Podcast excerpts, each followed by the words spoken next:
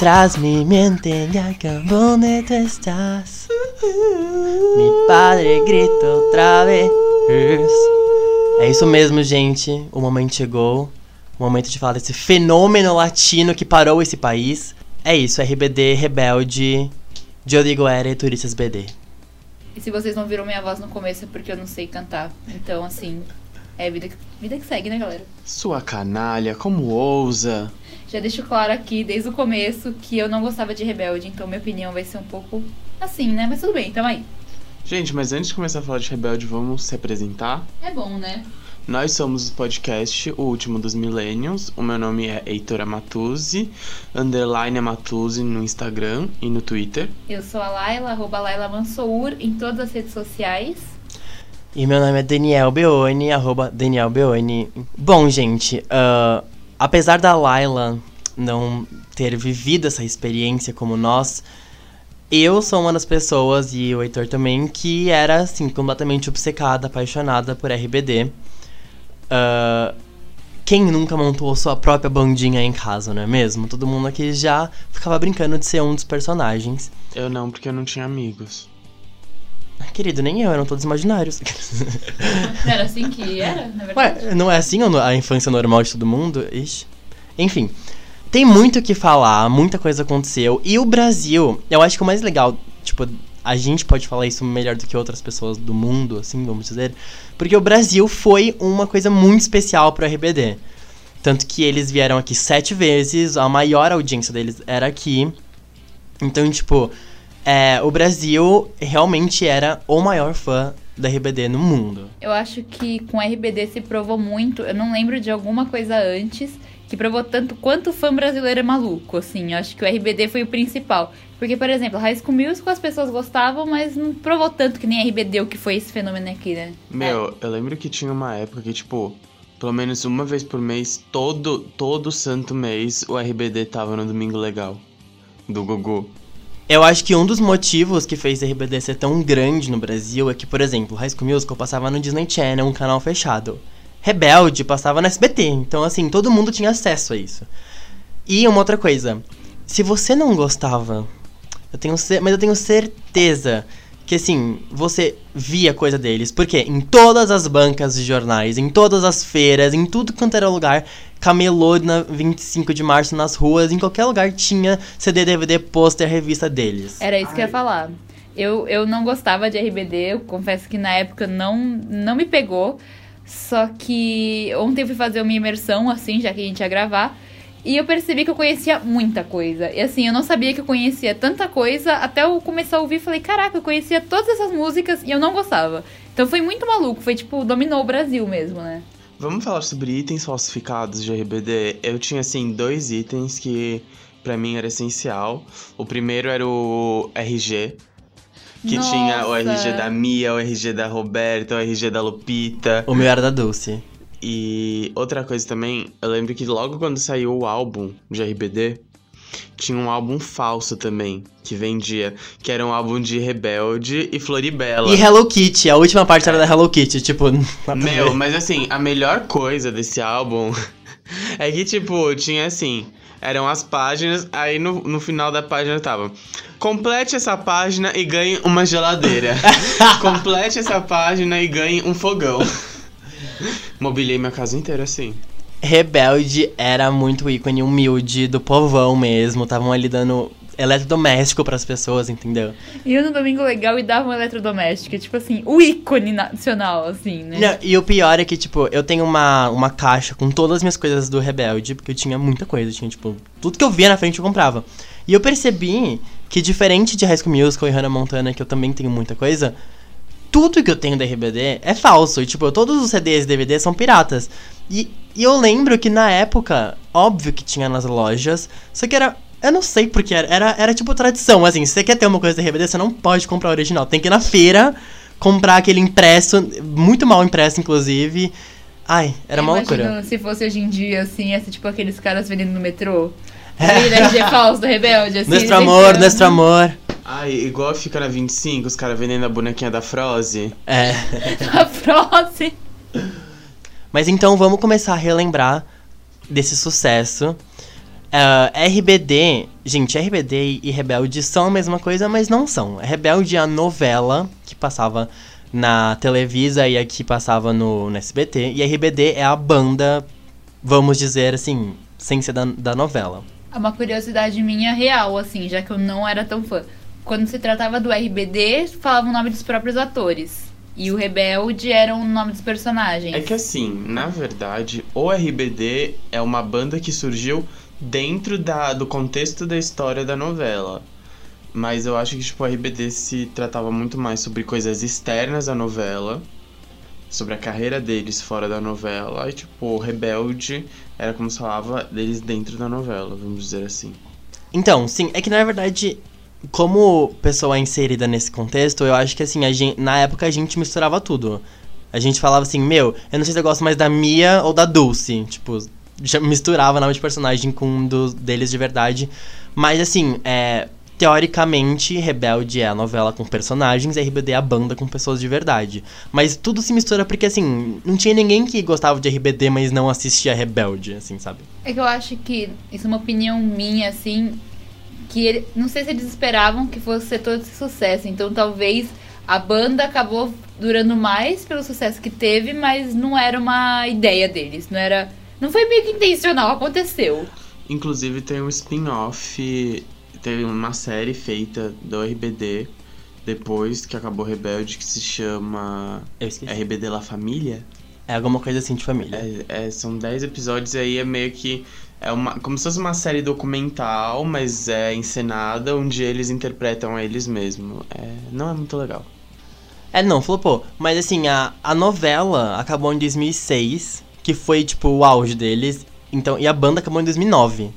Então foi, tipo, realmente a série, a novela, ah, realmente foi só o, o que trouxe eles. Porque depois eles pararam, de- eles ficaram independentes da novela. O que eu acho mais louco é que eu tava procurando ontem, na verdade, Rebelde é uma novela argentina que inspirou a mexicana.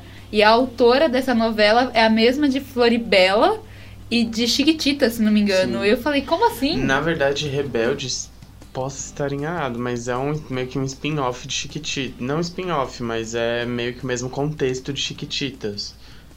Eles cresceram e viraram os rebeldes. Sim, a, eles foi inspirado numa novela que chamava Rebelde Way. Acho que porque a escola chama Elite Way, talvez, não sei. Mas enfim. Bom, a novela começou em 2004. No Brasil só estreou em 2005 no SBT. Estreou, tipo, quase um ano depois. Foi uma loucura.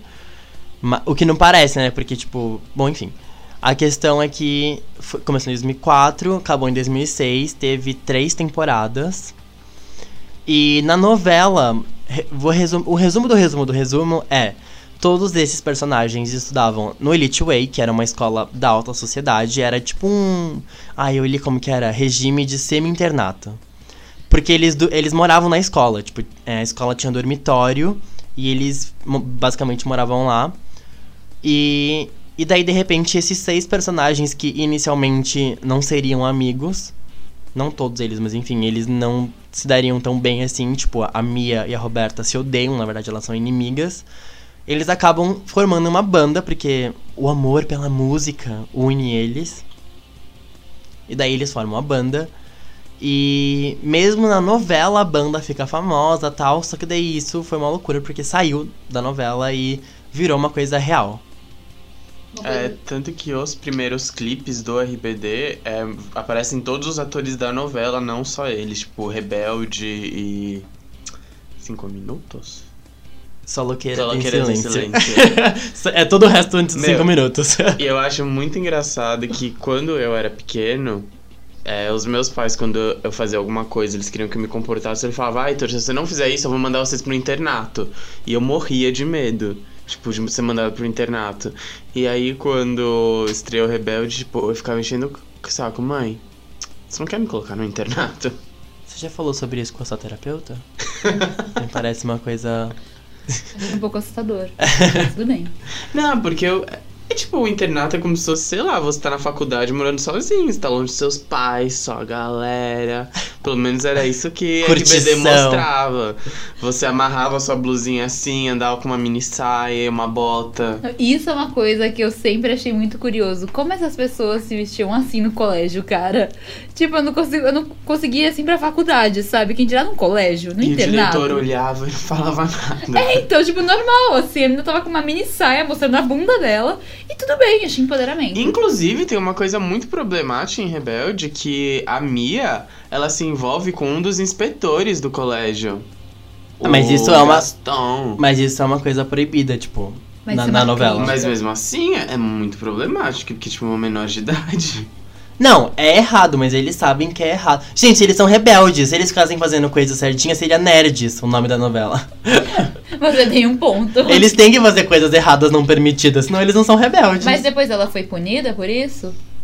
Não, mas- ah, que dá mó rolê porque tem a seita. Meu, Tem um rolezaço, assim, super dramático por trás de E tudo. eu lembro que o, o encerramento de Rebelde eu achava muito radical, que eu falava, caralho, o que, que eu tô vendo? Que, tipo, o encerramento de Rebelde era todo mundo enfileirado, aí um, come... aí, tipo, um ficava dando um beijo de língua no outro. É. Na verdade, o grande ícone que eh, não existiam. eh, não existia a sensualidade até a personagem Vicky aparecer. A Vicky, ela basicamente andava de sutiã pela escola, Sim. assim. Ela sempre tava de biquíni. Era assim, "Va- tem uma cena, vamos colocar ela de sutiã nessa cena. Aí depois tem a Sol, que era pra ser a sucessora espiritual da Vicky, mas era insuportável. É, mas a Sol é só mais pra frente. Mas a Sol é É a na pior personagem. temporada. É. Nossa, a Sol é insuportável. Mas a gente tá falando de roupa, eu acho muito engraçado isso, que eu não gostava e eu fui muito impactada, fui muito influenciada. Eu lembro quando eu tinha o quê? Eu tinha 9 anos nessa época. Eu queria muito uma camisa branca e, tipo, uma criança de 9 anos queria uma camisa branca, claramente era uma influência de rebelde. Ou mesmo aquela saia. Então, mesmo quem não gostava foi muito impactado. O que eu fui influenciado é, foi o cabelo do Giovanni. Eu lembro que eu enchi o saco pra minha mãe que eu queria pintar o cabelo de laranja. E ela não deixava. Ha! Jokes on you! Man, que agora tem cabelo col- colorido. Mas enfim, e foi ela que pintou, tudo bem.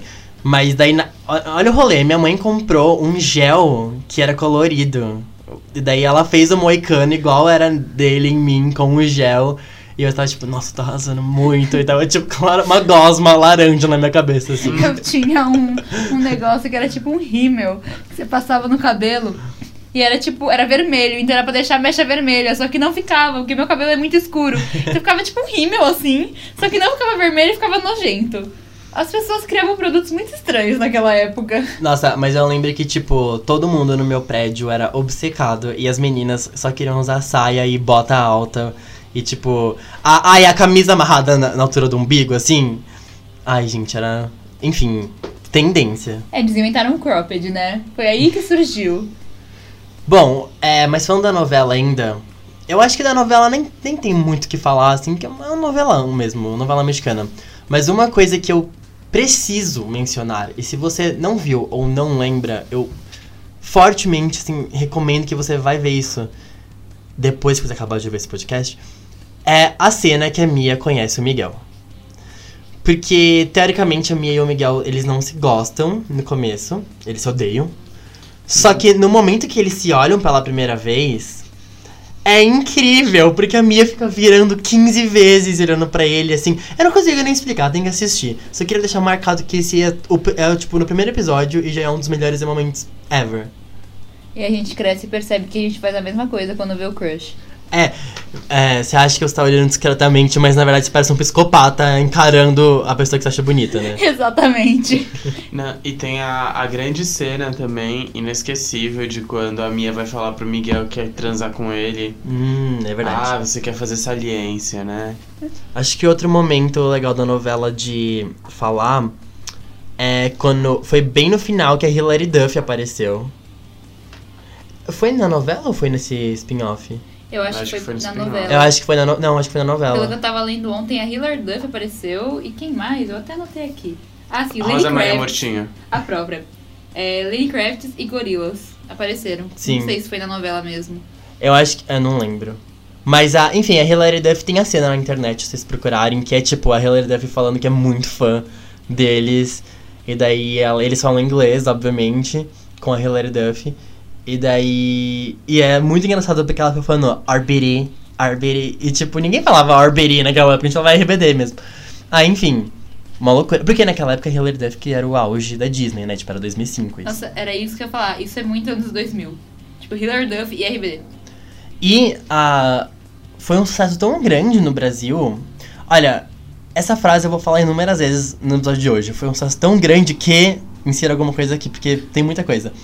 A primeira é: foi um sucesso tão grande no Brasil que o SBT transmitia. Transmitia não, mas passava o show inteiro deles.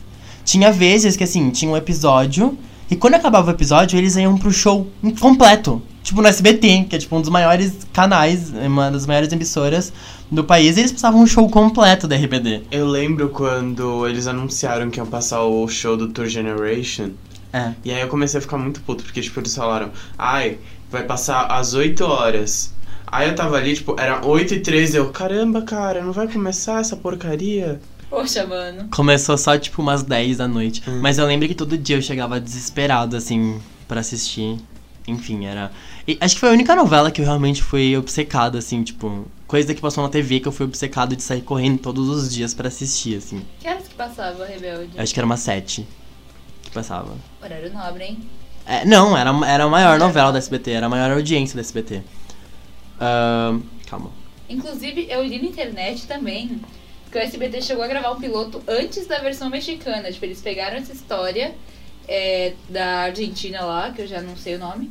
Cris Rebelde Morena. Way. É, mas a, a autora, que é a Cris Morena.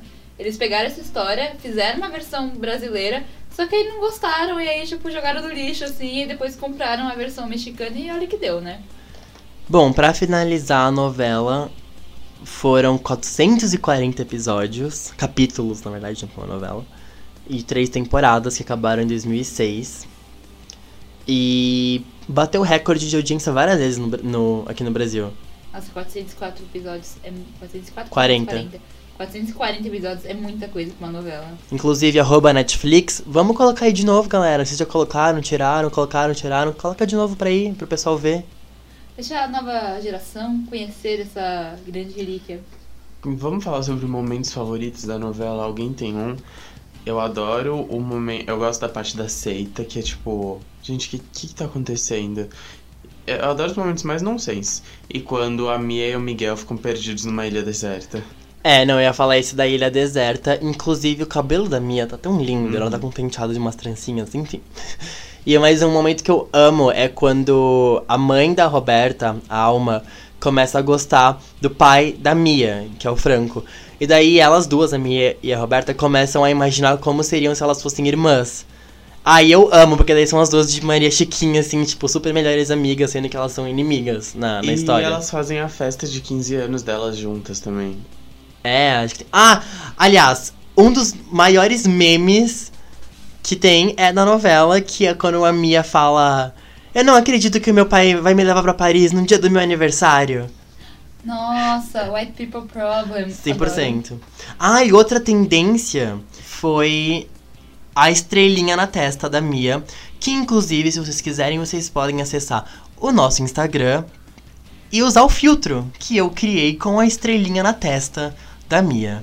Que é difícil de ser Joe. Não, não é assim que eu. Esqueci como é, fala. assim.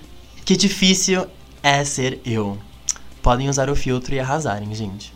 Nossa, é, isso é uma coisa que é muito marcante, que é justamente o estilo delas, né? Porque aquela saia, tatuagem falsa. Quem não queria usar tatuagem falsa naquela época? Aquele gloss, assim, super coisa molhada e nojenta na boca. Cabelo vermelho da Roberta também era tipo. Sim. Daí teve a novela, explodiram, lançaram o primeiro álbum Rebelde, e depois o Nuestro Amor ainda foi na novela. Eles explodiram, e daí tiveram coisas do tipo. Até hoje eles são o maior grupo latino de maior é, sucesso, assim, tanto em números quanto em prêmios ever. Eles inventaram essa onda latina que tá tendo hoje em dia, né? Ninguém Sim. quer admitir, mas Aniita, É. se você tá de pé hoje, Eles Na verdade, inclusive, a Camila Cabello, ela era figurante de Rebelde, não sei se vocês sabem. ah, eles foram indicados ao Grammy Latino três, acho que duas ou três vezes. Nunca ganharam, mas foram indicados, tá? O importante é estar lá. E eles é, fizeram performance. Eles fizeram performances no Miss, no Miss Universo também. Eles esgotaram o Maracanã e o Madison Square Garden. E se eu não me engano, eles bateram recorde de venda nos Estados Unidos. Tipo, eles bateram alguns artistas americanos, assim, em recorde de venda. A Jojo. Sim. Ah, os álbuns, quase todos é, os primeiros, as músicas, ficavam no topo da parada da Billboard Latina. Mas o Celestial, que é o terceiro álbum deles, ficou no top 20, se eu não me engano, da, da Billboard normal, assim, de todas as músicas, não na Latina. Na versão normal. Mas assim, a gente fala, ah, tudo bem, era Billboard Latina, mas se pensar bem, é, a, a gente é muito influenciado por tudo que é americano e tal. Uma banda mexicana fazer tudo isso, ainda mais uma banda que surgiu numa novela, não era uma banda, não era tipo Anitta, que surgiu agora, era uma novela que saiu uma banda e olha tudo que conseguiu. É, o que eu acho legal ressaltar sempre é que, gente, era uma novela mexicana como qualquer outra. Podia ser a Maria do Bairro. É, era, a- era nível Maria do Bairro, tipo. E, daí, e virou isso. Então, não é como se fosse assim, ah, já eles já. Era uma, era uma banda mesmo. Tipo, não. Era uma novela X, que era pra ser tão ruim quanto as outras.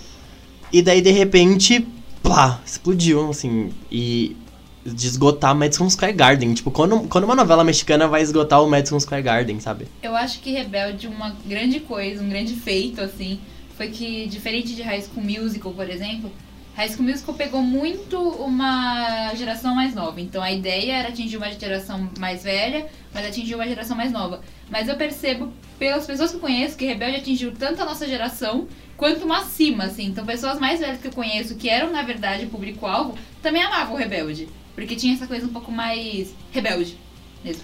E porque era, e porque era uma música mesmo, era- não era uma música tão tosca assim. Porque High School Musical é, é, são musiquinhas mais infantis, mais popzinho, chiclete mesmo. Não que RBD seja é, ópera, mas assim. Eram umas músicas mais norm- que você ouviria na rádio mesmo, assim. Tipo, você Inclusive. adolescente conseguiria ouvir numa festa, numa balada. Inclusive tocavam muito na rádio. Sim. Ah, como eu disse que eu ia falar isso várias vezes, o sucesso no Brasil foi tanto que. É quase uma vinheta isso, né? Eles gravaram álbuns em português. Tipo, tanto. O primeiro, o segundo, o terceiro eu não sei. O terceiro também? O terceiro não. Segundo o Heitor Não. que balançou a cabeça. O terceiro é o Celestial, né? É. Eu acho que tem, porque eu lembro de ser ou parecer em português, ouço muito. Segundo a nossa fonte, talvez. Eles realmente inventaram a Anitta, né? Gravavam Eles em realmente. espanhol, em português, em inglês. Em inglês também. É, e tipo, o primeiro e o segundo álbum, e talvez o terceiro, é, eles gravaram o álbum inteiro em português. E eu lembro a primeira vez que eu ouvi, eu nunca gostei da versão em português, tipo, eu, nu- eu nem tinha. Mas eu lembro que às, às vezes eu ouvia porque algum amigo meu tinha o álbum e eu ficava tipo, gente, não deve ser eles, tipo, deve ser uns atores brasileiros X. E daí depois eu descobri que realmente são eles. Tipo, eles realmente gravaram o álbum em português do, por conta do sucesso que foi aqui no Brasil. Tiveram esse truque de marketing. Vocês aprenderam a falar espanhol com a RBD? Eu não. Olha, eu, sei, eu sabia falar espanhol mais naquela época do que eu sei hoje. Inclusive, pretendo a- aprender de novo. É, eu sabia cantar as músicas do RBD, mas tipo, se você me perguntasse pra falar, eu falava, eu diria tipo, Olacito, estou um pouquito tristito. Parece aquele- aqueles memes do cachorro. É, gordito e cansadito. Amo. Outra curiosidade: o sucesso no Brasil foi tanto que a maior turnê internacional da história do Brasil foi da RBD, que foi a. Acho que uma das últimas turnês deles, eu não lembro, mas que teve 13 shows no Brasil e quase todos esgotaram. Então foi tipo. Nenhum, nenhum artista internacional faz 13 shows no Brasil. É, eles- Laura Pausini, que tá aí toda semana. Eu não sei quem é ela, mas ela esgotou marca, né? Talvez. Talvez. Isso é uma Então tá bom. ótima resposta pra todas as É, na verdade, eu acho que ela dorme no estúdio do Altas Horas, porque eu só vejo ela no Altas Horas. Ah, mas o Paul McCartney tá quase aí. Eu posso É. dizer que eu sou fã dele. Mas é, o que eu ia perguntar, porque eu realmente não lembro também. Eles fizeram só uma turnê aqui? Essa turnê que você tá falando foi a que o pessoal morreu lá? Não. Vamos Não. falar disso Ah. mais tarde. É, um pouco Va- triste, perdão. Eles fizeram todas as turnês aqui. Eles fizeram a primeira, que era o Rebelde, a Nuestro Amor e a do Celestial. A primeira era Re Generación Re- Tour. É Tour, Não, é. Rebelde Tour Generation. El Vivo. E. Não, eles eram mais, tem a turnê de despedida também. E a turnê do... La Turnê de la Dios. Por que meu espanhol parece francês? Não, e essa cara que ele faz junto é que vocês não estão vendo, mas assim, tem, não é só a voz, tem uma expressão também. Eu tô muito confusa se isso é espanhol ou francês. Mas o que eu ia falar, já que você perguntou disso, uma das coisas que eu, na época eu não percebia, até porque na época eu tinha 10 anos, né, 11 anos. Mas agora que eu tava vindo aqui pra fazer a pauta e tudo mais, gente, ah, era uma bagunça a estratégia de marketing deles. Porque assim, a primeira turnê que era, ser, que era pra ser só do primeiro álbum, que era essa. Gen Generación. Rebelde tu generación. El vivo. Era pra ser a turnê só do primeiro álbum. Só que foi uma turnê que durou dois anos. Se eu não me engano, ela passou duas vezes pelo Brasil. E ela divulgou o primeiro e o segundo álbum. Tipo, é, eles fizeram a turnê e depois eles foram refazendo a turnê, só que adicionando as músicas do segundo álbum. Tipo, de vez eles fazerem uma nova turnê, eles só foram adicionando, tipo, o palco e o nome da turnê eram a mesma, só que com as músicas do segundo álbum. Tá aí, especialista de marketing, me expliquem o sucesso disso tudo sem Não. uma estratégia. É porque eu acho que, tipo, RBD não funciona na lógica de que, tipo, a música pop funciona. Por exemplo, tipo, o artista ele é dividido por eras. O RBD não, tipo, então, pra mim, tipo, é, eu, eu entendo isso. Não é, não é algo tão estranho. Não, e outra, na época os fãs, a gente não tinha internet pra ficar acompanhando, tipo, a gente só sabia que ia ter um show e ia, e é isso. Mas assim, ó, o que eu achei. Isso nem foi o que eu achei tão estranho, porque não é necessariamente estranho. Mas coisas estranhas, por exemplo, é. A, um dos singles do terceiro álbum, eles lançaram depois que o quarto álbum saiu. Tipo, sim, Bésame Sem Medo, que é. Depois eu falo sobre isso. Bésame Sem Medo, que é um dos singles do Celestial, só foi lançado como single depois que estreou o outro álbum. Ah, mas até aí os Beatles também fizeram isso. Ou seja, ele, na verdade, foi tudo uma inspiração. Inspirado em Era o, era o mesmo empresário, gente. John Lennon escreveu as músicas do RBD. Ele já tinha morrido, mas tudo bem, foi ele que escreveu. É, fizeram mesa branca. Quem psicografou foi o Chico Xavier. Na verdade, é. Bésame Sem Medo foi escrito, né? ah, pro John Lennon, mas por ele achar muito emocional, ele passou pra frente, porque ele não conseguia cantar sem ficar em prantos. Parabéns, RBD, por continuar os Beatles, assim, nos anos 2000. Mas enfim. Daí, o sucesso no Brasil foi tanto que. Gente, agora esse é o momento que assim. Algumas pessoas vão ficar com raiva só de ouvir esse nome e outras vão ficar muito com o coração aquecido. Mas, acreditem ou não, esse momento aconteceu. O nosso ex. Ai, que saudade do meu ex-presidente Lula. Convidou o RBD pra casa dele pra um churrasco. Cara, eu amo as fotos É, desse rolê. Deles jogando bola. Ai, é E tem fotos do Lula segurando uma guitarrinha lá com eles. E tem eles jogando bola. Ai, gente, sério, que momento da história da humanidade. Isso, isso sim era marketing. Né? Muito bom, parabéns. É tipo, 2000. é o equivalente a cantar na Casa Branca. É a nossa versão do cantar na Casa Branca. Churrascão no Planalto. Isso do, do churrascão foi em 2007. Mas, se você falou ca- cantar na Casa Branca, o sucesso no Brasil foi tanto que no 48. É, esse- é assim que fala? 48. 48? É, essa- Eu entendi. É então assim acho que fala é. 48. Aniversário da capital desse paizinho Bras- Brasília. É, foi o RBD que foi a atração. Que foi cantar lá no, em Brasília. Nossa, não faz sentido nenhum esse Brasília. É. RBD. Mas, por Bacana. exemplo, se o RBD tivesse hoje em dia, provavelmente eles fariam show na virada cultural aqui.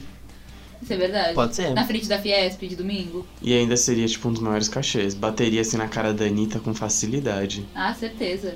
Outra coisa que mostra o quão grande eles ficaram foi que eles cantaram num, num evento que o Super Bowl fez. Que eles foram, tipo, uma das principais atrações do Super Bowl. Não foi o Super Bowl, o halftime Super Bowl show. Foi a Copa Libertadores. Mentira. Foi tipo. foi tipo um evento que teve do Super Bowl, era uma festa, mas também era bem grande. E eles que cantaram lá, tipo, nos Estados Unidos. Então, não foi uma coisa assim, ah, foi famoso no México, no Equador e no No Brasil. Brasil. Foi tipo. Eles conquistaram nos Estados Unidos. Isso é uma coisa a se levar em consideração. Na verdade, eles entraram no estádio depois que o jogo do Super Bowl acabou, pegaram um violão, começaram a cantar Legião Urbana, gravaram e falaram que foram pra um evento. Sim. Mas deu certo. Uma coisa muito engraçada, e isso é muito sertanejo, né? Eu- Eu acho que a, a equipe deles tinha uma lógica muito cantores aqui sertanejos. Por quê? Todas as fases das turnês tiveram show. Então era tipo, teve o show da primeira turnê, bacana. Daí adicionaram músicas novas, teve o show, teve DVD. Só no Brasil são três DVDs. Existem três DVDs gravados só no Brasil. Existe Sério, eu acho que ao todo deve ter uns sete DVDs de shows da RBD de três, quatro álbuns, assim. E quem lucrou com isso foi quem? Os camelôs. é, eu- isso é uma coisa que eu sempre fiquei pensando, né? Tipo, eles faziam muito sucesso, mas o quanto eles arrecadavam? em show eram eles. Mas assim, em merchandising, é, em 2007, outra coisa que aconteceu foi o Christian, que era o Giovanni, de cabelo laranja, ele se assumiu gay. Que era uma coisa que assim, né, gente? Precisava se assumir? Não precisava. Sim. É tipo o Ryan assumir que é gay, né? É, Na High School Musical. Mas eu lembro que ao mesmo tempo que, assim, sempre foi muito claro, todo mundo ficou chocado. Tipo, eu lembro que a minha mãe ficou muito chocada. E a minha mãe ficou tipo, nossa, eu não acredito que eles fizeram isso. Tipo, ela ficou até um pouco irritada, assim, meio que, tipo, é uma coisa de criança, não pode ter gay. Ela nunca assistiu High School Musical, né? é, mas eles nunca se assumiram, né? É verdade. Quer dizer, o, o Lucas Gabriel começou a se assumir muito depois. Mas ele é gay? É. Menina, você não viu ele gravando com a Sharpay? É tipo. Com a Sharpay. Você não viu ele gravando com a Ashley? Ele é tipo quase uma drag. Going in your hair? I love it. Não sabia que ele era gay, achava que ele era. Amiga. Revelação! O Ryan. Isso aqui é pra outro episódio, gente. Isso aqui tá no nosso episódio de High School Musical. Mas o Ryan não é gay. O personagem nunca foi. Na verdade, o Ryan era pra ser o, o par romântico da Sharpay. Eles só desistiram dessa ideia porque tinha muito par romântico. E daí eles, eles falaram, vamos dar uma diminuída aí, porque senão vai ter todo mundo vai namorar todo mundo. Porque o Lucas Gabriel é muito E, guiado, e, daí, né? e também talvez porque eles perceberam que o Lucas Gabriel não conseguiria passar de hétero, então. Mas, tipo, originalmente o Lucas. O Ryan é tão viado assim, porque o Lucas Gabriel fez ele ser viado. Basicamente é isso. Eu só achava que ele era um bom ator. Ele também é um bom ator. Falando em DVD, eu preciso falar sobre este DVD que, assim, não sei porque não está no Louvre. Devia estar exposto nos maior, nos maiores museus de arte, assim, passando num looping infinito, que é o Live em Hollywood. Por quê? Poderia ser mais um DVD normal, de show, ele subindo no palco, cantando, beleza, mas não. Veio a era conceito. Não estilo art pop, mas eles resolveram fazer um arranjo em todas as músicas, uma coisa um pouco mais acústica, um pouco mais latina. Tinha um coro gigantesco e uma. Não é banda, como fala? Orquestra. Orquestra também no palco. E assim, é muito legal, porque, tipo, eles conseguiram fazer um show interessante, mas muito diferente do que a gente estava acostumado. E assim, as versões são muito mais legais. O palco, é, tipo, tem umas velas e uns tapetes, tem sofá no meio do palco, assim. E é uma coisa meio que, tipo, o show é como se fossem eles sentados na sala de casa, cantando um com os outros. E é muito legal, assim, sério, esse DVD é uma coisa que, tipo, eu assisto ele do começo ao fim e eu amo tudo sobre ele e ele é perfeito. Meu, uma coisa que eu amo nesse DVD é, tipo, o fato de ter vários móveis dentro do palco. E, tipo, o pessoal fica lá todo mundo de boa. Tipo, quando tem uma música solo, tipo, ou é só as meninas, ou é só as meninas, tipo, os meninos ficam lá sentados, tipo, de boaça, conversando. E, tipo, e os looks? Tipo, existe um glow up de todo mundo ali. Porque, tipo, veio o Tour Generation e depois logo veio esse. Tipo, o Tour Generation é, é, é sofrido. É- É, difícil. É a 25 de março. Se eu É. pudesse pegar 25 de março e fazer um show, seria aquilo. Mas Achei por agora. isso que eles lucraram tanto, né? Os camelôs. Porque era muito fácil copiar. E só que o Tour Generation, o Live in Hollywood é muito bonito, muito bonito em todos os aspectos. E eu amo que, tipo, daí tem uma hora, a Mia troca de look no meio do show, né? Sei que daí a troca de look dela é, ela tava com um sutiã e uma camisa amarrada em cima, daí ela tira a camisa e coloca outra camisa de outra cor, que é, tipo, era rosa e virou... Era rosa e virou branca. Mas uma coisa a se destacar desse DVD é que foi lançado um single que, assim, a minha personagem favorita sempre foi a Roberta, é a Dulce Maria, né, que é a ruiva. E nesse DVD foi lançado No Pares, que era tipo uma música só dela.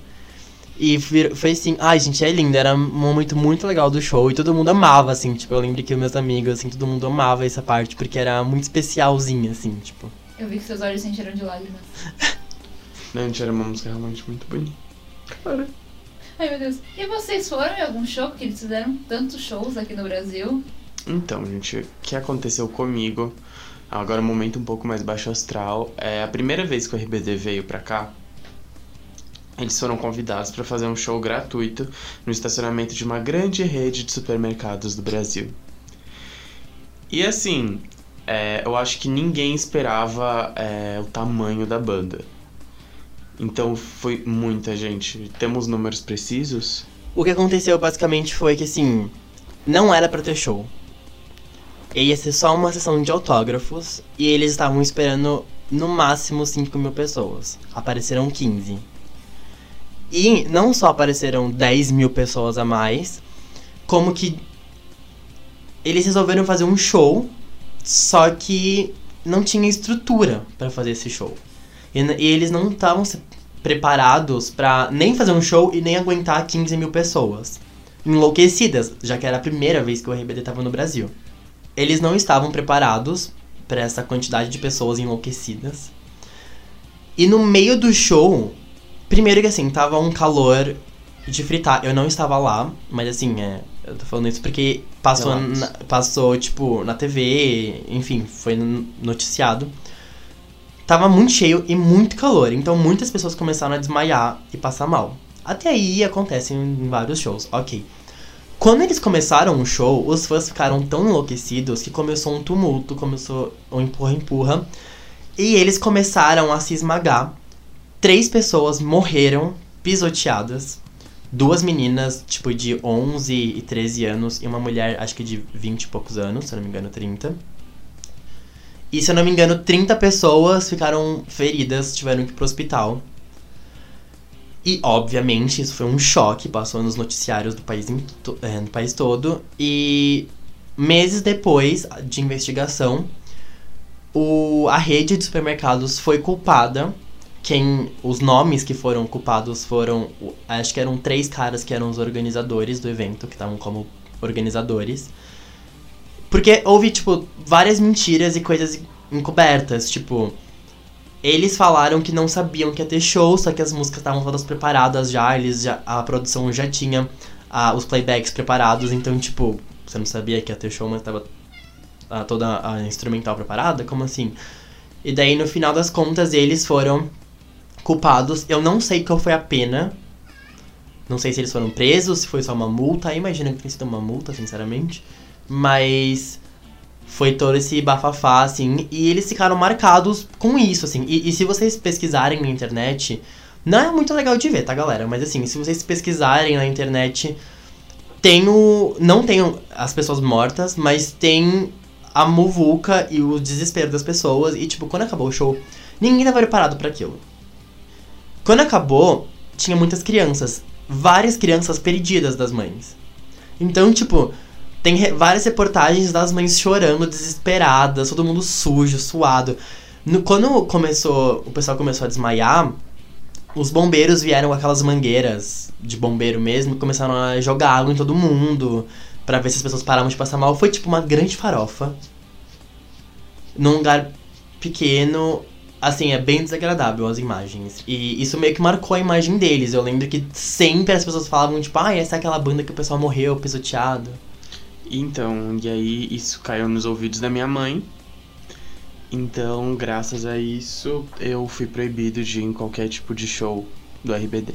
É, eu só queria deixar registrado aqui que depois disso nunca mais aconteceu, até porque a próxima vez que eles voltaram pro Brasil, eles já eram tão grandes que eles foram em é, espaços de show enormes com a segurança e estrutura apropriada. Eu também nunca fui num show. Teve uma vez que eu quase fui em um dos shows, só que eu lembro que, tipo, esgotou os ingressos, porque eu só. Eu... É que naquela época a internet não era o que é hoje, né? A gente não tava conectado 24 horas. Então, assim, eu lembro que quando eu fiquei sabendo que ia ter o show já tinha esgotado, eu fiquei super chateado. Uh, e nos últimos shows, eu não fui porque, sinceramente, eu já não era mais tão fã. Porque daí eu já virei fã de High School Musical e depois de Hannah Montana. Então, eu, no, quando eles vieram as outras últimas duas vezes, eu não fui porque eu não quis mesmo. Mas, agora esse momento é meu. eu acho que todo mundo que me conhece já ouviu essa história 15 vezes. Vou até sair pra fumar, peraí. uh, mas vocês não me conhecem, então vão ouvir essa história pela primeira vez. Eu conheci eles. Eu conheci o RBD e foi. Eu tinha 10 anos, foi em 2006. E resumindo a história, no terceiro álbum deles, o Celestial, um dos clipes foi gravado aqui no Brasil. É, a música Ser ou Parecer foi gravada aqui em São Paulo, lá no centro. E o meu pai tinha uma loja no centro. Meu pai trabalhava com decoração, madeira, e ele tinha um estoque onde ficava, né, enfim, as coisas da loja dele. E o RBD veio gravar o clipe lá no estoque do meu pai. Na verdade, no andar de cima da onde era o estoque do meu pai se vocês forem assistir um clipe, tem uma hora que eles estão numa sala branca fazendo umas coreografias. Essa sala branca é em cima do estoque da loja do meu pai. Então eu lembro que eu tava na escola, minha mãe foi me buscar. E eu cheguei lá e, tipo. Eu lembro que eu cheguei, tinha vários fãs na porta gritando, tentando entrar, e daí ninguém podia entrar. Eu consegui entrar porque meu pai trabalhava lá, então ele. Tipo, ele era o dono da, do estoque, ele conseguiu me colocar pra dentro, obviamente. E eu lembro que quando eu entrei, a primeira coisa que eu vi foi o Christian e o Christopher passando já com os figurinos, aqueles figurinos de mendigo. Uh, e eu fiquei tipo, o quê? A minha mãe não tinha me avisado, tá? Minha mãe só falou assim: ah, vamos lá ver o um negócio com seu pai. Quando eu vi, eu comecei a ficar desesperado. Tipo, imagina assim, eu tava no auge da RBD isso. E eu, nossa, eu comecei a passar mal. Eu fiquei, tipo, desesperado de ver eles. Daí depois, vi a Anaí, vi a Dulce. E todos eles entraram, tipo, numa sala que eles fizeram de camarim. Daí eu consegui tirar foto com eles, consegui pegar autógrafo da Dulce. Porque assim, eu sempre fui muito obcecado pela Dulce. Tanto que assim, é, eu vou postar as fotos no meu Instagram de novo, vocês podem lá ver. Nas fotos eu tô claramente cagando pros outros. Eu tô, eu tô abraçando a Dulce de costa pro resto. Assim, eu tava tipo, meu Deus, a Dulce Maria está na minha frente. Nem liguei pro resto. E eu lembro que, assim, nossa, eu lembro disso até hoje, gente. Eu lembro que quando eu abracei a Dulce, ela tava usando um perfume muito doce. Eu lembro do perfume dela. Ela tava com um perfume, tipo, muito, muito doce. E eu amo perfume doce, então eu tava, tipo, meu Deus, essa mulher é perfeita. E eles foram super fofos comigo. A minha mãe chegou assim: Eu quero tirar foto com o Afonso, que é o Ponte, né? Que é o Miguel. Porque ele é o mais bonito. Eu quero tirar foto com o que é mais bonito. Não consigo imaginar sua mãe falando isso. Relatable. Dela já. Daí na foto vocês vão ver ela tá lá abraçada com ele. Uh, enfim, eles foram muito fofos. E foi um momento que, tipo, está marcado na minha vida para sempre. E desde esse dia eu nunca mais fui o mesmo. Na verdade, eu era hétero. Aqueles. eu era hétero, foi esse dia que eu. Mentira. Uh, é, você era bem hétero com a Dulce, né? É, eu, a gente não era tão hétero, tava, tipo, passando mal porque eu via a Dulce Maria. Porque eu queria aquele cabelo. Tava tipo, caralho, meu, essa mina é mó show de bola aí, tio. Mó gostosa. Porra, olha, não. Esse, olha esse rabão aí de mendiga. Não, eu era tão obcecado, eu não sabia que eu ia, que eu ia ver eles. Daí a minha mãe ficou tipo, ah, pega um autógrafo, você tem um papel? Deu, calma. Eu carregava todos os cards na mochila todos os dias. Peguei o card e. Da mochila da escola, né? Peguei o meu o card, um card que era só da doce e pedi pra autografar. Né? Tem até hoje também. E Desse momento feliz, vamos pular um momento deprê. Mas tem a ver, gente, eu vou ligar uma coisa na outra. Uh, em um dos momentos que eu tava lá, né, esperando. Vendo eles gravarem o clipe e tudo mais, a gravação durou o dia inteiro, basicamente. Teve um momento que a Dulce e a Naí ficaram trancadas numa van. Elas ficaram trancadas e eu queria tirar. Eu não tinha tirado foto com elas ainda nesse momento. Eu queria muito tirar foto com, principalmente com a Dulce. Então, eu e meu pai fomos até a, van, que a gente viu elas entrando e se fechando lá dentro, pedir pra elas tirarem foto. achando que elas estavam de boa, assim, tipo, só descansando. Porque os outros estavam de boa, só descansando, esperando arrumar luz, tudo mais. E daí a gente pediu, tinha um assessor na frente da van para garantir que ninguém ia atrapalhar elas. E o assessor com, falou que elas não iam poder me atender naquele momento, que mais tarde elas me atendiam. A gente perguntou por quê. E, e ele contou que a, a, a tava passando muito mal. E. Porque naquela época, as duas, na verdade, elas estavam numa depressão. Elas estavam bem mal, assim, não sabendo lidar com a fama tudo mais, essa questão que muitas celebridades passam. E nesse momento a Anaí, supostamente a Anaí estava passando muito mal e a Dulce estava acompanhando ela. Não sei o que exatamente estava acontecendo ali dentro, mas parecia mesmo, assim. E a Anaí já sofria de anorexia antes da banda. E mesmo durante a banda ela era muito magra. E, e ela meio que sofria com isso também, assim, tinha umas questões de. E ela começou a anorexia por conta da depressão que ela já tinha antes também, então foi. Ela sofreu disso e recentemente a Dulce Maria deu uma entrevista falando é, do quanto ela sofria nessa época, falando que ela realmente estava em depressão. Porque de repente eles não viam mais os pais dele, não viam mais a, a, família deles e eles não sabiam lidar com isso. Eu li essa entrevista ontem, inclusive, e era o que eu ia comentar, que foi bem. faz pouco tempo que ela falou. Que eu li uma parte e eu fiquei um pouco chocada, assim, que ela, ela fala que voltava para casa, ficava tipo umas três horas. Aí ela falou que chorava muito porque ela se despedia da mãe dela e nunca mais sabia quando ia voltar, assim, que saía em turnê e não sabia quando voltava. Então, nossa, deve ter sido, tipo, pesado, assim. E o pior que. Desculpa. E o pior é que, tipo, eles passavam por muitas situações ruins, porque eles eram um fenômeno muito grande pra um canal, pra uma gravadora, que era a Televisa e. Hum, não sei se é gravadora. Whatever. Uh, que não tinha essa estrutura, porque nunca tinha tido um grupo tão grande. Então, por exemplo, eles passaram por umas situações de tipo as pessoas batendo nos carros, as pessoas invadindo o palco, invadindo o camarim, é, eles tendo dificuldade de sair do, do show, sair do hotel, mais do que o normal, porque eles não. Eles, assim, a equipe deles não estava sabendo lidar com a quantidade de fãs que tentava chegar perto deles. Eles não estavam preparados, né? É. Assim, as novelas mexicanas faziam sucesso no Brasil, mas ninguém imaginava que ia se tornar isso, né? Não, fazia sucesso de audiência, É. gente. De pessoa vendo em casa, não de. Sabe, do, 200 mil pessoas saindo atrás de você, sabe? né? Não assim. Meu, é uma coisa muito louca, né? Porque, tipo, o que. deve- tipo. Eles, era o auge do sucesso deles, eles deveriam estar muito felizes com tudo. Tipo, tava todo mundo miserável. Eu só queria comentar que o Heitor se escondeu no quarto. Heitor? Eu não tô vendo mais o Heitor. Marco! Ai, gente, aqui eu estou com um sério problema nas pernas, aí eu não consigo ficar com a perna muito cruzada por muito tempo, então. Mas, pra nossa felicidade, ou na verdade, né, não sabemos ainda, duas coisas aconteceram recentemente, assim, nos últimos dois anos, na verdade, uma delas, enfim. Uma delas foi um documentário anunciado pelo por por um dos empresários do que era do RBD. E ele tinha anunciado um documentário com cenas inéditas e tudo mais. Porém, se eu não me engano, ele anunciou isso faz uns dois anos. E até hoje não temos nada, não saiu o documentário. E ele até deu umas entrevistas falando que não saiu porque ele não tá recebendo nenhum apoio.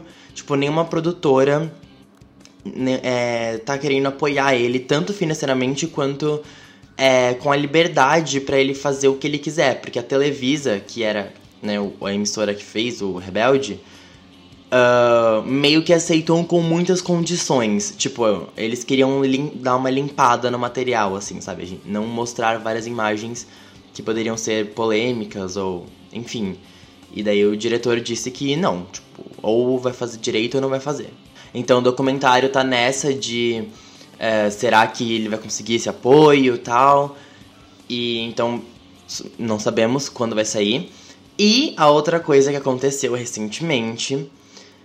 ah, eles sempre. Todos eles sempre negaram a volta do RBD. Todos eles falaram que não queriam, não tinham interesse. Porém, recentemente eles postaram uma foto juntos, os seis se reencontraram depois de não sei quantos anos. Todos eles postaram as fotos. E quando virou o ano, né? Quando virou pra 2020, se eu não me engano, foi a Dulce Maria e. e a Maitê, que era a Lupita, né? Que postaram umas coisas meio que tipo, ah, esse ano vão ter várias surpresas, ai, não é o fim. Tipo, meio que umas indiretas de que é possível um retorno. E, e na entrevista que o diretor do documentário, que era empresário deles, deu, ele meio que também deu uma dica de que assim, com a proposta certa, ou seja, né, com a quantia de dinheiro certa, é possível um retorno. Mas ele meio que já falou que assim, se acontecer um retorno, é, os, seriam pouquíssimos shows. Seriam, tipo, sei lá, quatro shows em lugares bem pensados, assim. É óbvio que ia ter um em São Paulo. Uh, por favor, espero. Então, é isso. Vamos rezar aí, né? Pra eles voltarem. Porque Sandy Jr. que se cuide com seu com seu retorno. Porque RBD pode estar por vir. Mas é, eu queria falar, deve ser meio deprê, assim, ver, tipo, essas pessoas hoje muito adultas pagando meio de criança. E Mas as- o Sandy Júnior era criança. Olha, né? como fã das Spice Girls, é, eu tenho duas coisas a dizer. Uma, não acho que é triste, tipo, é muito pelo contrário, é uma nostalgia mesmo.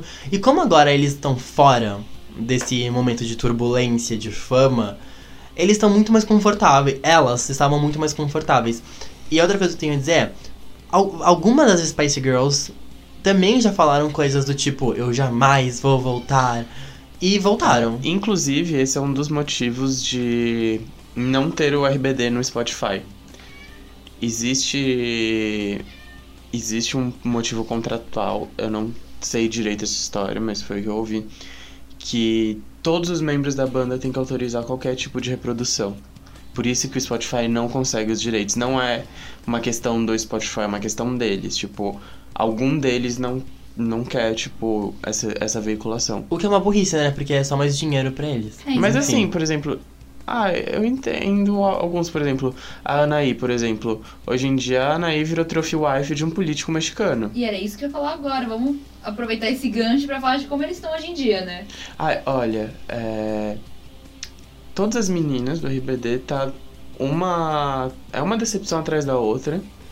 A Anaí virou trophy wife de um político. Que inclusive, dias atrás, assim, há pouco tempo, foi acusado de desvio de Sim. dinheiro, alguma coisa assim. E a, Mai- e a Maite e a Dulce competem pra ver quem é mais escrota. Porque a, a Dulce deu outro dia uma. Ah, fun fact também, algo legal. É, não sei se vocês sabem, mas a Dulce ela é sobrinha neta ou tataraneta da, Da família. Frida Kahlo. Nossa, eu não sabia. Isso foi algo que ela, só, ela, ela falou isso, acho que tipo faz uns dois anos atrás, numa entrevista. E atualmente, tipo, ela só fala merda. Ela fez uns tweets outro dia, tipo, falando que ela é, é, é contra o aborto. E a Maite lançou um álbum novo. E uma das coisas promocionais, ela falando que ela é absolutamente contra o feminismo e que ela não é feminista. Apesar de tudo isso, eu gostava, na época, dos hinos delas separadas. Que nem a Anaí tinha Me Hipnotiza, que eu achava uma música muito boa. Os Apesar de, clipes. Eu amo Me Delírio. Nossa, Me Delírio é perfeita. Também era muito Não, boa. na que era a Disturbia da Rihanna. É. Na carreira solo, a Naí foi melhor do que a, do que a Dulce. A- as músicas da Dulce eram legaisinhas, mas a da Naí era bem melhor. A Dulce, ela tinha um clipe que ela sequestrava um cara, não Inevitável. tinha? Inevitável. Foi o Ah, primeiro single dela. Eu gostava dessa música também. É. Desculpa, fala. E a, e a Maite, ela virou um grande ícone de novela mexicana, né? Eu lembro de muitas vezes estar passando de canal e ver SBT, tipo, uma novela com ela. assim. Inclusive tem o grande meme que é ela limpando o vidro. Ela cai, bate a cabeça, é super falso e dramático. Ah, é perfeito. Na verdade, a Maite sempre quis ser atriz de novela mexicana, por isso que ela entrou em RBD, não pra ser que cantora. era, fun fact, uma novela mexicana. Chocada. E tanto ela sempre quis ser atriz que, na verdade, durante o RBD, ela fez uma novela. Mas pro final, ela anunciou que ia fazer uma novela, os fãs acharam que, que ali ia ser o fim da banda, que inclusive eu vou falar uma coisa sobre isso daqui a pouco. Mas daí eles anunciaram que eles iam conciliar as datas de gravação com as datas do RBD. Eu quero deixar dois fun facts sobre a Maitê. Primeiro que ela. Ontem eu tava procurando, assim, e eu descobri que ela gravou uma música com roupa nova. E eu achei assim, isso pra mim foi o fim de carreira. É. Ela, ela virou tiazinha, né? Encontros estranhos de música, né? Não, mais estranho ainda é que ela fez uma turnê no Brasil com participação de Vanessa, a ex-Vanessa Eu Camargo, lembro disso. o Thiago York e a Alexa. Oh my god. É, teve também Manu Gavassi. Gente, que junção foi essa? Mano Gavassi, eu te amo, você é perfeita. Só queria deixar isso registrado. Eu, uma Alexa. É uma Também. Alexa também. Então eu achei assim, curiosíssimo. Então, uma outra curiosidade, mas não sobre o pós. Sobre o quase pós. Foi anunciado em 2008 o fim da RBD. E junto foi anunciada uma turnê e tal. Daí aconteceu uma coisa que eu não entendo. E se tem al- alguém que está me ouvindo aqui que era fã nessa época, que nessa época eu já não era muito mais fã, que era fã nessa época e sabe o que aconteceu, por favor, nos envie uma explicação, porque eu tenho curiosidade. Esse é o tipo de coisa que só quem era fã e acompanhava vai saber falar, não, não tem muito como pesquisar. Que é, quando foi anunciado o fim, a Anaí pediu para que os fãs do mundo inteiro fizessem passeatas contra o fim do RBD. E teve, no, no Brasil, teve em nove cidades, nove estados, desculpa, Inclusive na Avenida Paulista, não foi muito, foi tipo só uns 3 mil fãs. Mas ainda assim, tipo, teve- tiveram passeatas em vários lugares do mundo, em oito cidades, estados do, do, do Brasil. E a- o que eu não entendi que eu quero que alguém me explique é: ela fez isso porque ela era contra o fim? Ou ela fez isso meio que pra causar e, sei lá, dar uma divulgação pra turnê de adeus? Eu acho que é tudo estratégia de... Apesar que eles não tinham estratégia de marketing, né? Ah, tinha sim um salvo em português? Ah, é verdade. Talvez, mas você viu que vai entrar pros livros de história isso daqui a pouco, né? A grande passeata pelo fim da RBD. E foi RBD. nesse momento que o brasileiro descobriu que se eles fossem pra Paulista, Ah. eles fariam alguma coisa. Foi Ou não, né? Porque nunca voltou. O RBD. O RBD inventou o protesto na Paulista. Inventou. Tanto que logo depois disso teve a- o histórico movimento das passeatas de 2013. Do não é só pelos 20 centavos e pelo fim do RBD. O que teve mais gente? A do RBD ou a dos 13? Dos 13 Na verdade, não sei se vocês sabem, mas nessa passeata do RBD que se criou a Sociedade dos Black Blocs. A sociedade. a sociedade. A seita. A ser. Os Illuminatis. Full circle, honey, full circle. Mas. E falando de novo sobre essas coisas loucas da, da- das divulgações, foi anunciado o fim, daí vieram passeatas, daí veio a turnê do Adeus, e só depois de tudo isso que eles lançaram um álbum novo, em 2009, que foi o álbum que foi, tipo, o último ato da RBD. Assim, foi tipo. Foi a última coisa que eles fizeram. Mas eu sempre fico pensando, por que, que eles não lançaram o álbum ah, com a turnê? Volto a dizer. Pra divulgar o, o álbum. Os Beatles fizeram a mesma coisa. então tá Ai, gente, bem. RBD e Beatles, the same. They are the same. Só não vê quem não quer. E continuando o que as pessoas estão fazendo hoje em dia, né? Porque a gente só falou das garotas. O grande Alfonso Ferreira. Homem, é, morte, Homem- morte ao pênis. Morte ao pênis. Rom, pom, pom, pom, rom, pom, pom.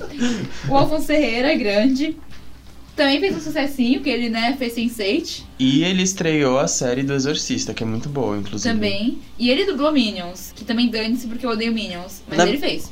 Na verdade, eu acho que o, o Afonso foi o que mais deu bem, assim. Não, não, não, não, não, não, não, não. não. Teve o. Qual é o nome do bichinho? Achei Rafinha. Diego Boneta. Ah, mas ele ninguém era, ele era do Rebelde. Ele era, ele era do, da novela Rebelde. Da novela. Ele, ele foi uma das pessoas que mais se deu bem. Ele fez, se eu não me engano, Pretty Little Liars. Ele fez Rock, Rock of Ages. Ele era um dos personagens da novela. Ah, é o que? Bem gato? É, ele é bem gato. Muito gato. Ah, eu sei. Na novela ele era meio tipo. Queria ser cineasta, alguma coisa assim. Você ele já sempre assistiu dava o Rock of. Ages? Sim. Tipo, É, ele é o protagonista. Então, imaginei É. que fosse ele. Na hora que você falou, ele é bem gato. Não, ele é bem gato. E ele tem um álbum também, tipo, ele tentou carreira solo. Não deu muito certo, mas ele tentou. O importante é tentar, né, gente? Não, mas o, o, o Afonso foi o que se deu melhor, ele veio pra Netflix. E é o mais bonito. E temos a cena da parada LGBT de São Paulo quando ele beijou o, o outro ator aqui no trio, né? Que, inclusive, não sei se vocês sabem, aquela cena ali não, não foi gravada na parada. Eles criaram um set de gravação, tipo, com trio elétrico e tudo, pra gravarem aquelas cenas. E aí a única coisa que foi usada mesmo é quando aparece o Sense8, tipo, todo mundo dentro do carro. Mas na parada eles se beijaram.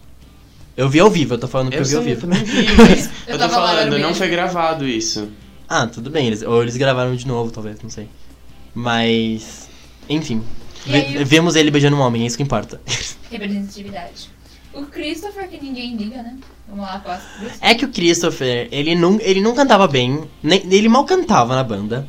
Eu acho que ele nunca ligou tanto assim, tipo, eu, ele meio que tá mais curtindo a vida do que qualquer outra coisa. Pelo que eu procurei, ele continua atuando e lançou É. uns álbuns aí, Ma- mas... Eu lembro que logo que ele saiu, tipo, criou-se um grande marketing que ele estreou uma série da Fox chamada Alakazam? Shazam? La Casa de Papel. Eu ia falar isso.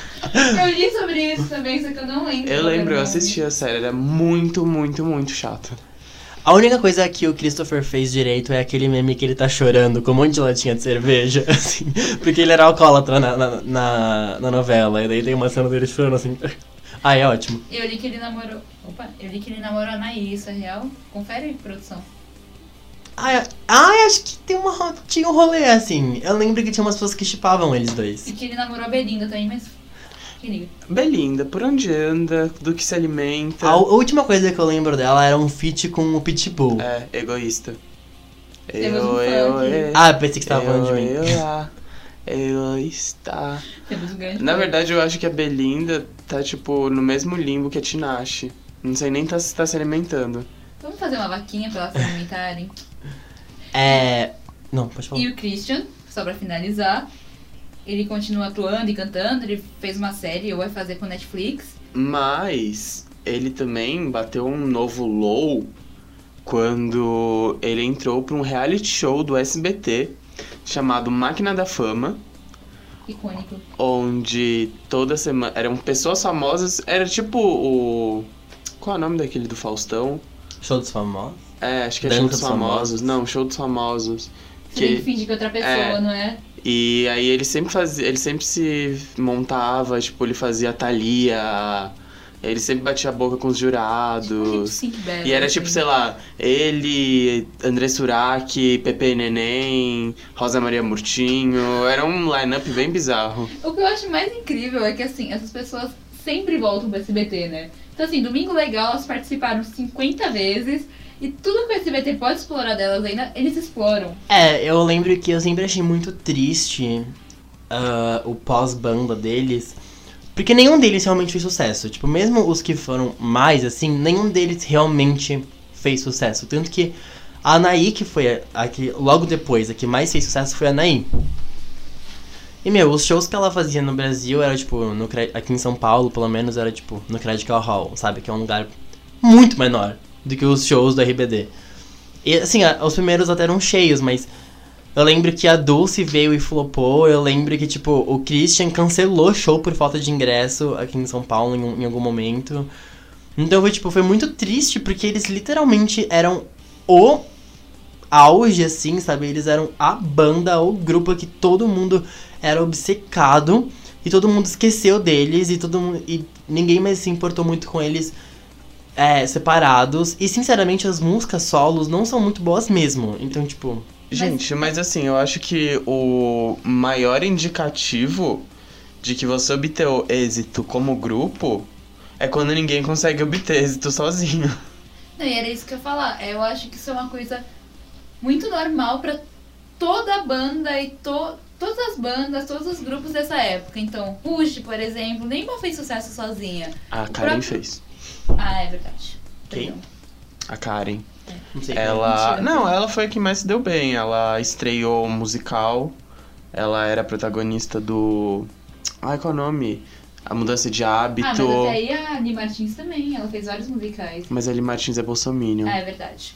Gente, mas assim, elas, elas podem ter se dado. Bem nessa Elas área, podem né? ter continuado alguma coisa, mas a f- não era a mesma coisa, entendeu? Exatamente. É que, tipo, E, e isso exemplo... funciona. Desculpa. E isso acontece, na verdade, com todo mundo. Porque, tipo, o Justin Timberlake é um dos poucos que continuaram vivos, assim, Até- sabe? Até o Sandy Júnior, né? Tipo, eles separaram e a carreira da Sandy. Ah, Não, a, Sandy ela teve sucessos. Ah, mas- Teve Pés Cansados, Pés aquela dos Cansados. 30. Não, mas é, não, teve sucesso, mas não é o mesmo sucesso Ah, não, sim. que antes. Eu acho que isso é uma. é, agora tá com essa onda de revival, assim, que tá voltando isso. Mas na época o pessoal meio que cagava. Assim. Então, é que, gente, tipo mas o, assim- revi o revival é de Sandy Jr., não é da Sandy. Então, não, mas isso que eu tô falando, que nem teve, que nem teve Ah, no Rush. será? Esse revival, assim, de, deles voltarem e as pessoas acharem legal. Eu acho que se a Mas- Sandy tivesse lançado um álbum, é, tivesse falado, olha, gente, eu vou fazer agora uma turnê comemorativa só cantando as músicas do Sandy Júnior e colocasse, sei lá, o Felipe Dilon no lugar do Júnior, ia vender do mesmo Mas é jeito. porque o Felipe Dilon. O Felipe Dilon é um grande. Não, mas é que eu acho que. É isso que eu falei. Atualmente, com esse revival, as pessoas estão voltando a gostar. Mas na época, o grupo que era forte, eles sozinhos era meio X. O próprio High School Musical, você pode ver, as músicas da Vanessa Hudgens e da Ashley Tisdale não pegaram tanto quanto as do High Uhum. School Musical. Normal isso, né? Sim, é porque, tipo assim, as únicas bandas onde alguém realmente faz sucesso depois é aquelas bandas onde a pessoa já tinha destaque bem antes. Tipo, você pega qualquer banda que alguém saiu de sucesso, tipo Destiny Child, era Beyoncé e as duas. É. A- acho que a, a única que não foi assim, que é bem bizarro, foi a Dolls, né? Que a Nicole, que embora é- sempre foi a Nicole e suas backing vocals, quando a Nicole tentou o álbum solo dela, flopou. Mas ela, a, a fama dela acho que durou um pouquinho ainda depois que. Ela, ela, é ela, ela tentou, du- ela teve dois singles, que foi Baby Poison, mas não vingou. Ela fez muito sucesso no Reino Unido, inclusive ela continua até hoje fazendo reality show lá, mas... Bom, saímos muito da pauta, vamos voltar. Rebelde, né? Acho que a gente pode fazer aquelas perguntas clássicas de sempre, que é, primeiro, qual que é o personagem favorito de vocês Da novela? da novela? Ué, tem de outro lugar? Pode- Eles eram personagens. eles tinham máscaras, eles eram É toda falsos. uma criação da mídia. A minha personagem favorita sempre foi a Roberta. O que é uma loucura, porque é uma quebra no meu padrão, porque eu sempre gosto da Patricinha. Teoricamente, eu devia gostar muito mais da Mia, igual eu gosto da Sharpay. Hoje em dia, eu vejo que eu sou a Mia. Eu sou muito a Mia. Mas eu sempre gostei muito mais da Roberta. Até porque eu gosto dessa coisa mais ousada, dessa coisa mais, tipo... Mas você falaria que você é a Roberta dos personagens do Rebelde e você é a Ro... Não, eu sou a é Mia. então, ah tá. Não, E eu essa sou... é a minha próxima pergunta. É, não, eu gostava, eu sempre gostei muito mais da Roberta, mas eu sempre, eu, eu- hoje em dia eu vejo que eu seria a Mia. E você, Heitor? É, a minha personagem favorita era a Josie, que era a sapatão. Ela era muito sapatão, então assim, desde sempre eu me importava com representatividade. Ela era tipo a mulher macho, briguenta. Ai, a Josie era perfeita. E quem você seria? Hoje em dia, provavelmente a Celina ou a Lupita. Olha, eu não, eu não vou opinar sobre o personagem favorito, porque como eu falei, eu não gostava de Rebelde, então não tenho, não tenho nada que eu possa falar sobre isso. Mas se eu fosse ser um personagem, sempre me identifiquei com isso quando eu era nova. Eu era Lupita porque eu acho cabelo preto, ponto. Ela era com cabelo preto, e aí eu falei, ah, ela é bonita, porque eu achava ela bem bonita. Eu falei, ah, ela é bonita e cabelo preto, você é ela. Ela não fazia nada na série, né, mas achei legal. Ah, tá bom, música favorita. Ah, eu só conheço a principal e uma outra que eu já esqueci, Nuestro Amor. Nuestro Amor é um... Nuestro Amor eu é. acho muito icônico. Eu eu fui ouvir ontem e falei, nossa, essa música é muito icônica, assim. Eu tenho... Eu não saberia escolher como escolher filhos. Então, assim, eu vou falar... Essa, eu vou falar duas, mas elas estão pelo menos no top 5. Eu não sei se... Eu não consigo falar uma, que é a primeira. Que é Bésame Sem Medo, com certeza tá ali. E Salva-me. Gente, Salva-me. É o hino- É o hino da depressão. É da linda da depressão. Salva-me de Salva-me. lastimo. E você, Heitor? É, eu também, tipo. é, o RBD eu acho engraçado que é, tipo, um- uma das poucas coisas que. Não fez sucesso um single em específico, fez sucesso o álbum inteiro. Tipo, todo mundo sabia todas as músicas de todos os álbuns, então realmente é muito difícil. Mas se eu tivesse escolhido, eu ficaria entre duas. Que é Ser ou Parecer, que, tipo, é o meu clipe favorito. E. Patrocinado E No. Pares. No Que é pares, o melhor. Por favor? No É, que, pares. que é o melhor momento do Live em Hollywood. Tipo, e quando eu, eu- eu- o meu eu de 12 anos achava que essa música dialogava muito com o meu coração sonhador, cheio de sonhos e felicidades. Não que eu desista, mas hoje é só ladeira abaixo. Depois que era tudo uma mentira. Mas uma coisa muito engraçada, muito engraçada, fun fact, gente, sobre mim. Não é que, tipo, a- as duas músicas que eu falei que são as minhas favoritas, que é Salve-me, do primeiro álbum, e Bessa-me Sem Medo, do terceiro, mas, pra mim, o melhor álbum é o segundo, que é o Nuestro Amor. E uma coisa muito legal que eu não, não sabia na época, é que uma das melhores músicas do segundo álbum, que é Me Boy, é uma versão em, em espanhol de uma música da Kelly Clarkson Sim. que, que acho que é Gone, se eu não me engano. É uma loucura, só que a RBD é muito melhor. Eu já não gosto da Kelly Clarkson, mas assim, a versão da RBD é muito melhor. Aí eu vou falar a real que eu falei as duas únicas músicas que eu sabia o nome. Eu só queria fazer uma menção honrosa pra uma música também, que teve um grande impacto na minha vida, que é a Mexico Mexico, que é a música que o RBD gravou pra Copa de 2006. E é uma música que eu gosto tanto, mas tanto, que na Copa de 2006 eu estava torcendo para o México, eu não estava torcendo para o Brasil. Sabia, eu também. E sabia que tinha um cara no meu prédio que ele vendia camiseta de futebol. é, Falsificada, obviamente. E daí teve um dia que ele virou pro pessoal. Tava, tipo, todas as crianças do meu prédio no térreo lá brincando. E ele chegou e falou: Ah, gente, quem quer comprar? Falem pro pai de vocês tal. Na Copa. E daí, tudo, e daí, assim, a maioria das pessoas compraram no Brasil, mas teve alguns meninos que, assim, os héteros lá que ficaram tipo, ah, eu gosto mais da seleção da Itália, eu gosto mais da seleção não sei da onde. E eu, assim, né, a própria POC perdida, assim, tipo, tem Copa, gente? O que que é isso? E daí eu fiquei, sei lá, tem do México? Dele, tem, é que ninguém compra, mas tem. Eu, eu quero do México, então, porque é do RBD. E eu comprei, eu nunca usei essa camiseta na minha vida, mas eu também comprei só por causa da RBD. Gente, e o clipe dessa música é perfeito. Tipo, eles estão num barco, aí depois eles estão na praia. Tipo, pra mim é o clipe onde eles estão mais bonitos. Ah, olha, então assim, eu acho que pra mim os highlights são Salve-me, o álbum Nuestro Amor, Bessa-me Sem Medo e o DVD Live em Hollywood. Se você não lembra ou não assistiu, se faça esse favor e assista. E o vídeo da Maitê lavando o espelho e caindo. E o vídeo das safadezas, não, como é que ela fala? Saliências. Saliências, por favor, também. Acho que isso tem que ser eternizado. Fazer algumas saliências. Outra coisa que eu queria falar é muito assim, agora sobre os dias de hoje. Que é.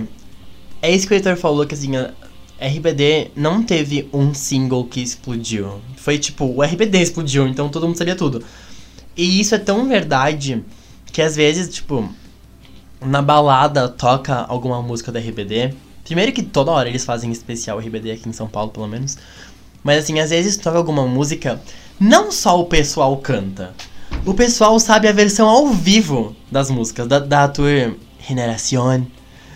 Ah, então, tipo, momentos que, sei lá, a Mia faz tipo. Outro dia que vai. E todo mundo faz o que ela fazia no show. Tipo, eu acho isso muito incrível. As pessoas realmente sabem cantar a versão ao vivo. Tipo, com os, os arranjos ao vivo das músicas. E se, e se isso não é uma prova de sucesso, assim, tem duas provas de sucesso nesse país, gente. Um, pessoas sabendo cantar a versão ao vivo. Dois, versão forró. Se fizer uma versão forró da sua música, você é um sucesso. Três coisas falsificadas. É. Se você chegou na pirataria, é porque você é relevante. Alô, Exatamente. produção, a gente pode confirmar se existe alguma versão forró de RBD? Ah, deve ter. Será, gente? Provavelmente. É porque RBD não tá muito longe, né? Não, mas ó, talvez nem na época. Acho Tipo, que. pra mim eu acho que o maior indicador no Brasil é se a Solange Couto grava uma música sua. Aviões do forró, eu sou rebelde. Ai, por favor, eu vou coloque. colocar pra todo mundo ouvir aqui, gente. Já valeu a pena. Eu tô aqui dançando.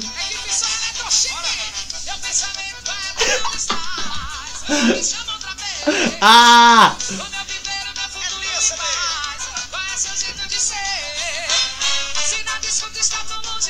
Que hino!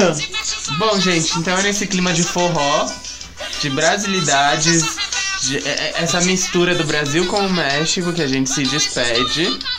Vocês não estão vendo, mas a gente tá literalmente dançando aqui. Não dá pra não dançar, gente. E é com esse clima maravilhoso que a gente se despede. Sigam a gente nas redes sociais, arroba Últimos Millennials, é isso? Uhum. Nem lembro mais, gente. Ai, vai estar na descrição do episódio. Isso, lê aí, gente. Ó, segue a gente, arroba Últimos Millennials, arroba Leva Mansur, arroba Daniel Beone, arroba Underline underline Amatuzzi. Amatuzzi. Estamos aqui. E é isso, gente. Curtam a música agora. Um beijo. Beijo, Beijo. gente. Eu digo era turistas BD. LGBT.